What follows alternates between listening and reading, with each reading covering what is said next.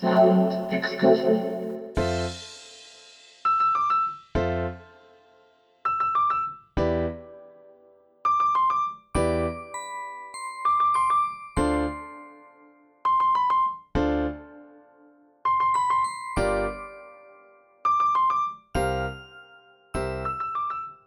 こんばんは。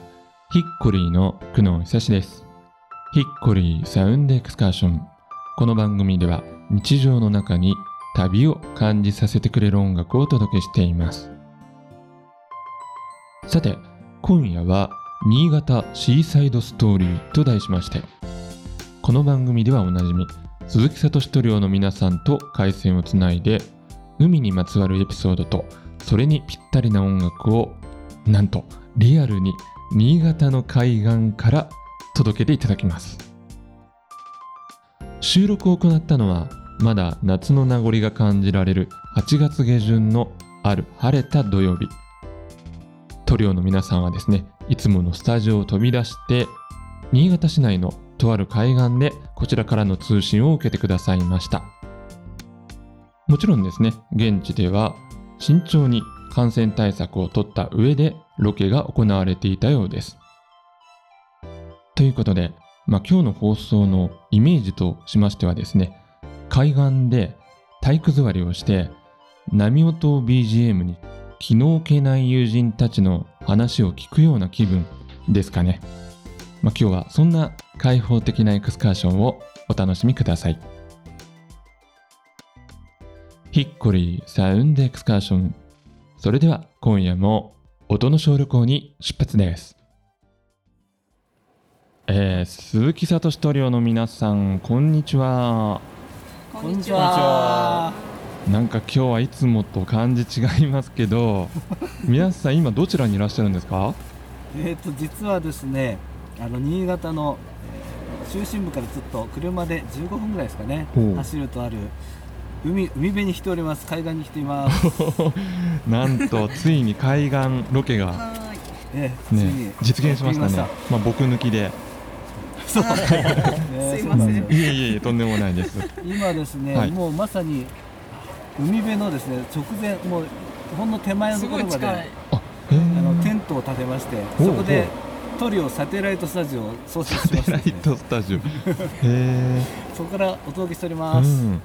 じゃあちょっとね改めましてあのお一人ずつですね自己紹介をお願いしたいと思います。はい、えー鈴木聡トリオの、えーギターボーカルやってます鈴木聡ですよろしくお願いしますそしてドラムスの青木ひろみです。そそして？はい、ベースの金子達成です。よろしくお願いしおます。願いします。はい今夜もよろしくお願いしま。ますさてですね今回のサンシャインポップワンダーズは新潟シーサイドストーリーと題しまして、まあ、塗料の皆さんそれぞれお一人ずつにですね新潟の海にまつわる思い出話をお伺いしていきたいなと思うんですけれども早速ですねまずはどなたからいきましょうか。はい、ではドラムの青木からいきおます。青木さんからよろしくお願いします。はーい、青木さんこれいつ頃のお話ですか？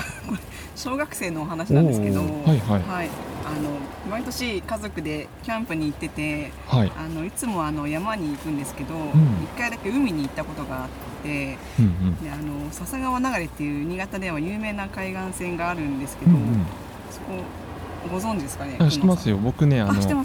昔旅行会社に勤めてたんですけどあー。笹川流れは結構品質する旅行先というか、プランをそうそうプランで出してますね。あ、はい。そうなん。水が綺麗なんだよね、そうそうそうそうそうなんですよね。そうそうそう、うん。なんか岩山もすごくたくさんあって、うんもううん雄大でもうロケーションが最高なんですよね、うんうんでそこで日中泳いででバーベキューしたりしてうん。で夜寝ようとするんだけど、波の音がなんか幻想的かなと思いきやもううん。ザバンザバンうるさくて 眠れなかったっていう思いで なるほど。BGM にしてちょっとでかすぎみたいな。あもうでもうでかすぎてもう 眠れないっていう。そっか。ことですね。それキャンプみたいな感じだったんですか？あキャンプですね。あキャンプなのね。テント張ってねはい、そうなんで、なんか翌朝起きたら、うん。もうものすごい朝あ嵐で 隣にもキャンプのしていた家族がいたんですけど、うん。その隣んちのテントが風で飛ばされてて。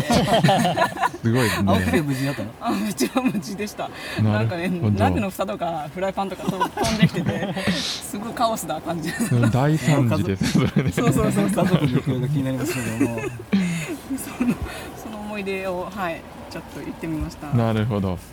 じゃあですねそんな青木さんのエピソードにぴったりなナンバーをね一曲 お選びいただきたいと思うんですけど。いやいやあのどうしましょうか？はいあの、初恋の嵐で真夏の夜のことをお願いします。この曲を選ばれた理由というのはどんなところですか？えっと私夏がすごく好きなんですけど、うん。その中でも夏の夜ってすごく好きで、はいはあのなんかこの歌をあ聞くと、いうん。夏の夜の匂いがなんかしてくるようでうんうん。こういろいろ思い出してなんかいいなと思って今回選んでみました。わかりました。じゃあこれ青木さんに曲紹介していただきましょうかね。よろしくお願いします。はい。それでは「初恋の嵐」で「真夏の夜のこと」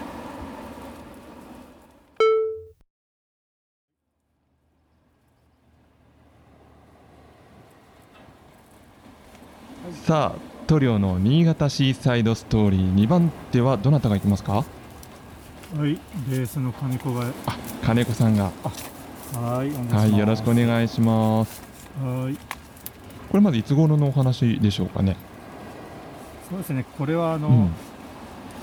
は高校生ですね。高校えほうほう。高三のあの、うん。僕はあの新潟県内といえども、うんうんあの海から遠い地域で生まれ育っているので、あそうなんですね。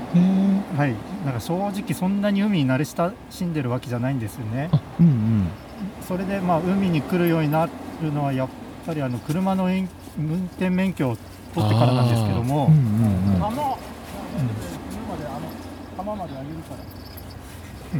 なんか 後ろで喋ってますけどはい。あの釣り人の。釣り人がねいいですね。面白い。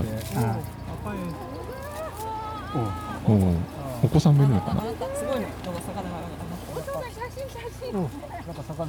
隣でおお魚が。うん。上がったそうです。素晴らしいですね。何とれ何が釣れたんですかね？すごい大物らしい大物？へえまさかの収録中に大物が取れたそうでさすが新潟っぽいですねなんかね。本当に喜んでるみんな。あよかったよかった。うんうん。えい。あすごい。何あれ？えい。エイみたい。えい。うん。うんええい。そんなもんが釣れるんだね。へえそれも全然沖じゃないからね。あほうほうほうほういやおめでとうございますとおあ、伝え。おめでとうございます。どうし続けますか？じゃあ続きましょうかね。すみません。ははい。じゃあ金子さんのその高校生ぐらいのお話でしたっけ？あ、そ高の頃ね。多感う、な頃。そうですね。うん。あの僕もし4月生まれなんで、うん。もう免許がもう早く取れるんですね。あ18になって。そうそうああそうか。はいはい。でいけるんだ、だからもう6月にはもう免許が取れまして、へえすごい。うん。なでそのまあ当然ね高校生なんで自分の車なんて持ってないですから、うんうんうん。親の車を借りるわけなんですね。ええはい。でそこで初めて一人で海を目指すことになるんですけども、うんうん。当時あのカーナビなんてないですからね、ええ。あの海に近い山を目印にひたすら走ってうんうん。海目指すわけですよ、はい。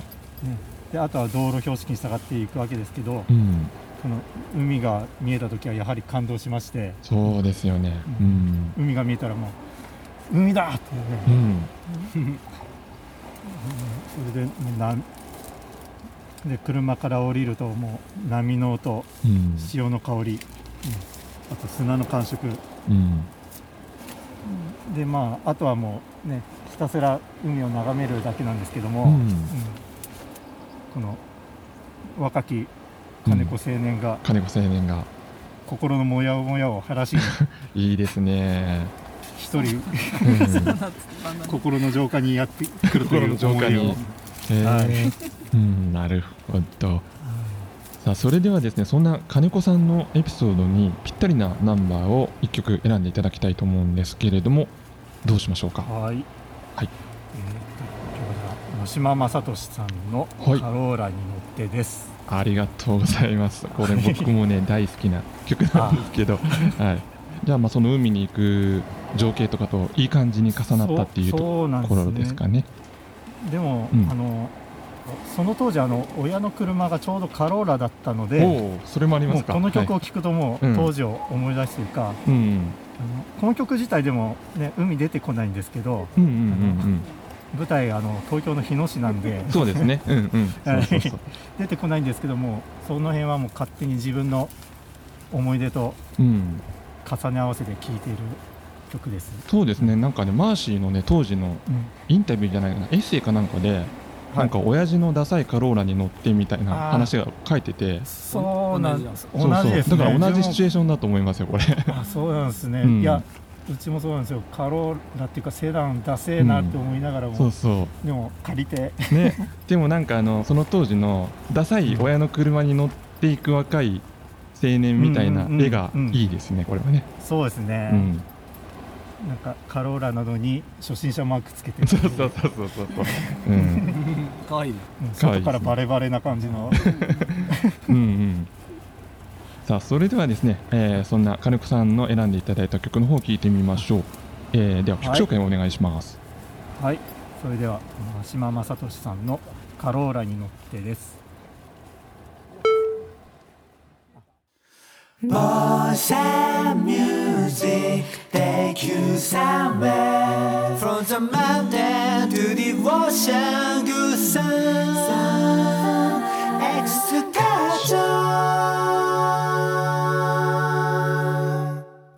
さあ新潟シーサイドストーリー鳥を務められるのは、はい鳥は鈴木さんですね。私鈴木ですはいよろしくお願いしますはい。僕もあんまり海にあ前あの僕海の近くに住んでるって話はあはいはいお聞きしました。うん。であの泳泳ぎもそんな得意じゃないって話もぼちぼちしておりました そうでしたね。まあじゃあはい何してたんだって話なんですけど、あの僕あの中学の時に、うん中学の話ですけどねあのバスケット部だったんですよ公宮でも。ほうそれは意外ですねちょっと、高めね。なもんですからね。うんうん。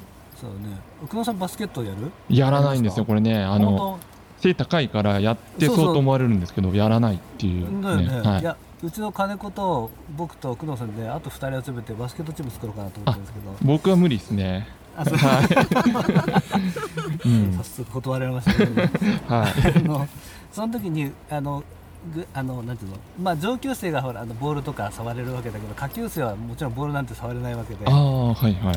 そうするとねあのなんかグラウンドも狭かったから自主練するにも場所がなくて、うん。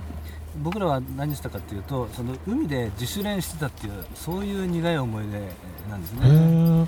うん、自主練はどういう内容の練習するんですか？まあ普通に走ったりとかなんかなんていうの、反復横跳びみたいなことしたりとか。そそういういわゆる。手をパチンとはははあの叩いたらダッシュするうとか、ん。あと長距離したりとか、まあ、そんないろんなメへニューがあってえ。うん。そうそれをひたすらやってたっていうのがこう青春の思い出ね。結構あれですもんねそのボール触れないからゲーム的な要素は全然なかったという。ああそうそうそう俺これでもいいのかなと思いつつ、ね、中3中1、うん。夏過ごしてましたけど、ああそんな思い出が。ね、通常ですとまあ海といえばこうロマンスが、ね、芽生えたりとか。そうですね。まあ、周りの友達もそういう人ぼちぼちいましたけど、うん。僕はあんまりそういう機会に恵まれないで。すか。今日はね3人のうち1人ぐらいはちょっとそういう話をしてくれるかなと思ったんですけど、ね海ってやっぱそういう話ですよね。ちょっと残念ですけどね、みんな行けてない結局行けてない話が並んでしまいまあました僕は多分隠してるだけだと思いますけどね じゃああれかな来年かなそうですね。シーサイドストーリーで。やっぱりもうちょっとその心のあの鍵を そう開いて、ね心の鍵はね。はラブシーサイドストーリーっていう感じで素敵だね。い、。そうですね。言えることと言えないことが。まあそうですよね。まあでもほらあの一応長野県の放送っていうことでいいんじゃないですかね。あ本当だ。聞いてますよ。聞いてますかね。なんだかんだ言って。そっか。アプリで、はいまあ僕の思い出そんな感じです。わかりました。じゃあそれではですねそんな鈴木さんのエピソードにぴったりなナンバーを1曲またご紹介いただきたいと思うんですけれども。オッケーオッケー任せてください。はい。えっと今日はあの塗料の演奏この現地でやっちゃおうかなとおやっちゃいますか。うん。海岸でやりますか。そうなんですよ。素晴らしい。アトラスタワーっていう曲なんですけど、はい。これはね僕あの夏の終わりを歌った歌なんですね、うんうんでも 10,、まあ、10年以上ずっと歌ってる曲なんですけど、はいはい。ちょっと音源化は全然してなくてそうですよね、うでなんか今日せっかくのチャンスなんでまたやってみようかなとお思おこれはとても貴重な演奏が聴けるということですね。ね貴重ななればいいけど。楽しみですね。じゃあもうこのまますぐあれですか？演奏されますか？あ演奏行きましょうか、うんもうあの楽器を持つだけですごい。はいわかります。じゃあよろしくお願いします OK そうかじゃあ海を見ながらアトラスタワー行ってみたいと思います。もう夏が消えてく。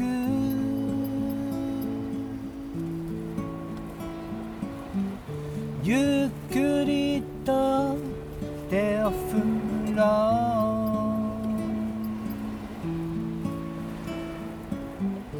う。やがて明日は音もなく。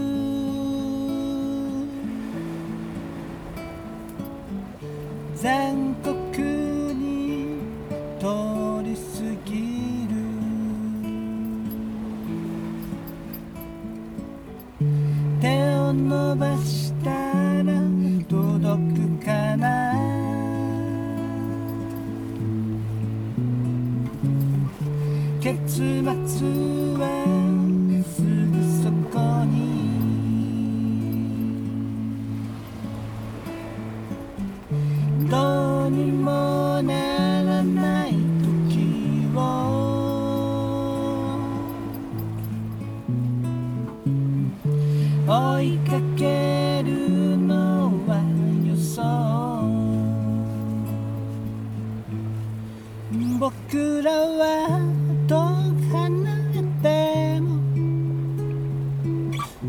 この空の下で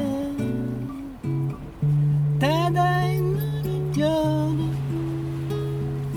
ここに立っているんだいつでもそばにいたいけど今はこのま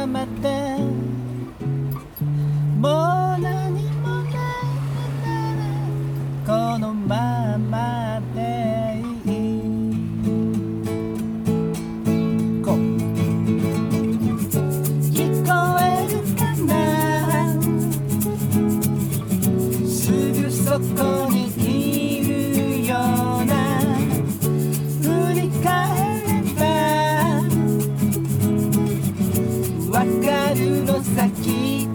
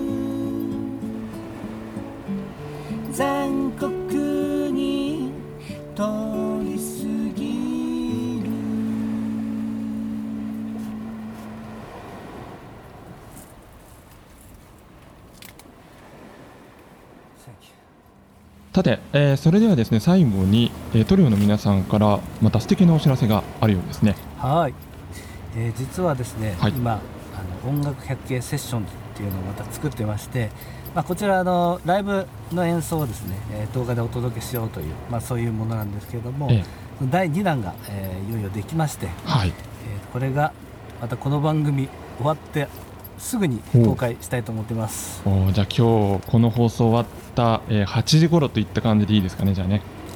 ね、間違いないです。間違いないですね。ありがとうございます。はい、これは今回またね工藤さんが、えー今回も編集してくださってあはい。であの動画はあの僕らで撮ったりとか、まあ、ライブの風景あの前にあの僕らがその配信ライブやったんですけれども、うん。その会場のシーアコーヒーとか、まあ、その辺、えー、と周辺の景色がすごく綺麗だったもんですから、うんそれをちょっとフィルムに残したいなと思いまして、うんうん。で動画をお作成しました、うん。あのまあね、今ライブがやっぱりできないということであの皆さんの前で演奏ができないんですけども、まあ、逆にあの普段見れない僕たちを見せるチャンスでもあるなと思って例えば周りの風景だったりとか、えー、と例えばリハーサルの風景とかねちょっと気になるところだと思うんですけども、うんうん。そんなものも織り込んで今回、えー、といい感じのフィルムをできたと思います。そうですね。であとあのまあ会場がそのシーアコーヒーさんといってコーヒーショップうん。なので、なんか僕もですねちょっとコーヒーの香りが漂ってくるような 映像にしたいなと思って編集しました。いいですね、あのコーヒーの香り、そうそう。漂ってきそうな。そうですね。ええ。うんぜひ皆さんも楽しんでいただけたらと思いますね楽しんでください。はいということで、えー鈴木聡トリオの皆さんでした今日はありがとうございましたあありがとうございました。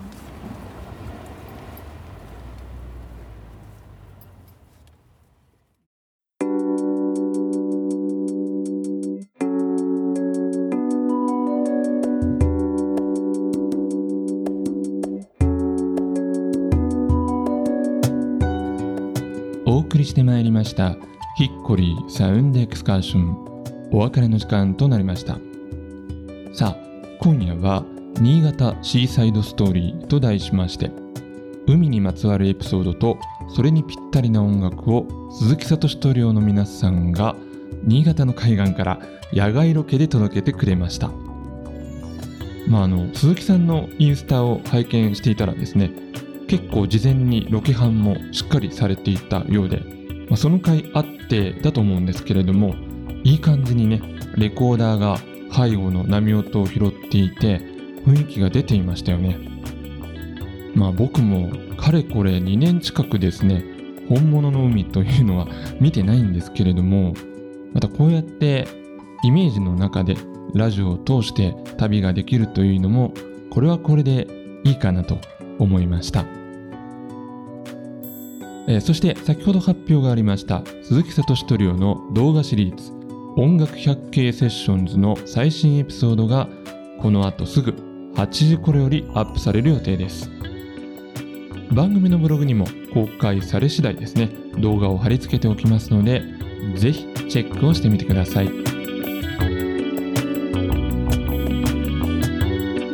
それでは来週も同じ時間に旅をしましょう。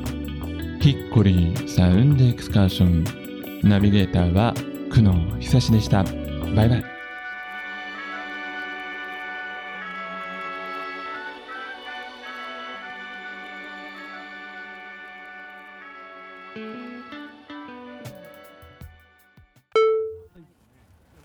さて、えーそれではですねここでちょっと小休止の時間ということで、えー鈴木聡トリオからですねおっきの皆様に、まあ、いつか新潟に来た時にはぜひこれを食べてみてほしいなというね新潟ならではの、まあ、おやつといいますかソウルフードですねをご紹介していただきたいと思うんですけれども今日は、えー海岸で何をご用意されたんでしょうか？はい、えー、とテイクアウトしたんですけど、新潟県民のソウルフード三日月のイタリアンをご紹介します。したね。これは有名なやつですね。あ知ってますか、うん、僕もね新潟市内で食べましたよ、あそうですか、うん、おー。これね、あのあれなんですよ、ツアーバンドみんな新潟来てくれるじゃないですか。うんうん。必ず楽屋でイタリアン食べましたって話になるの、MC で。あそうなんだ。そうなんです。そっかそっかやっぱり。うん。うんうんでは。じゃあ早速実食していただきますかね。はい。はい。